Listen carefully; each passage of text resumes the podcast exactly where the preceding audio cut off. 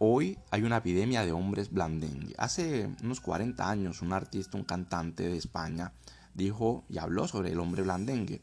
Hoy actualmente con estas nuevas ideologías, con el feminismo, con el manginismo en España, pues le dieron palo, que era un machito, un opresor.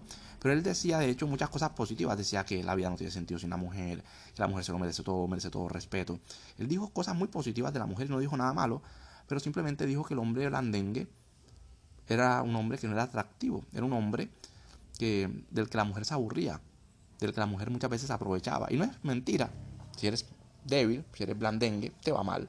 Pero hoy el feminismo distorsiona todo, todo lo ataca, o piensa como yo, o te destruyo.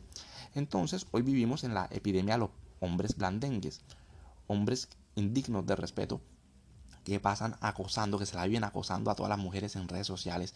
Uy, mami, eres muy linda, eres muy bonita, haciendo poemas, haciendo el ridículo.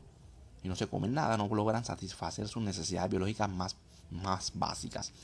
Pero sobre todo no saben nada de mujeres, ni de la sexualidad femenina.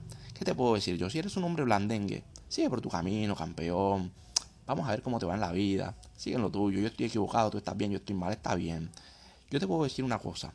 No soy un hombre blandengue y me va bien. Amo a las mujeres, respeto a la gente, los amo a todos, amo a los animales, siento empatía por todo el mundo, pero no soy un hombre blandengue. No soy un hombre débil. Y hoy hay una epidemia de hombres débiles.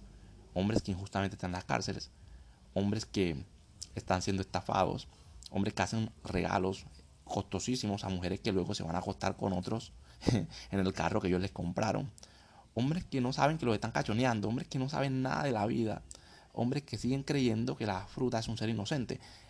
En el mundo hay personas buenas y malas, sean estas hombres o mujeres, en el mundo y de todo. Hay gente buena y hay gente mala y hay gente perversa. Y muchas veces pueden ser mujeres, pero la sociedad no lo acepta. Sí, hay mujeres buenas, sí, habrá mujeres buenas como hay hombres malos, como, como todo, ¿no? Hay buenos, malos de todo tipo. Pero el hombre blandengue no lo respeta ni los otros hombres ni las mujeres. Y lo peor ni siquiera acogen los pendejos.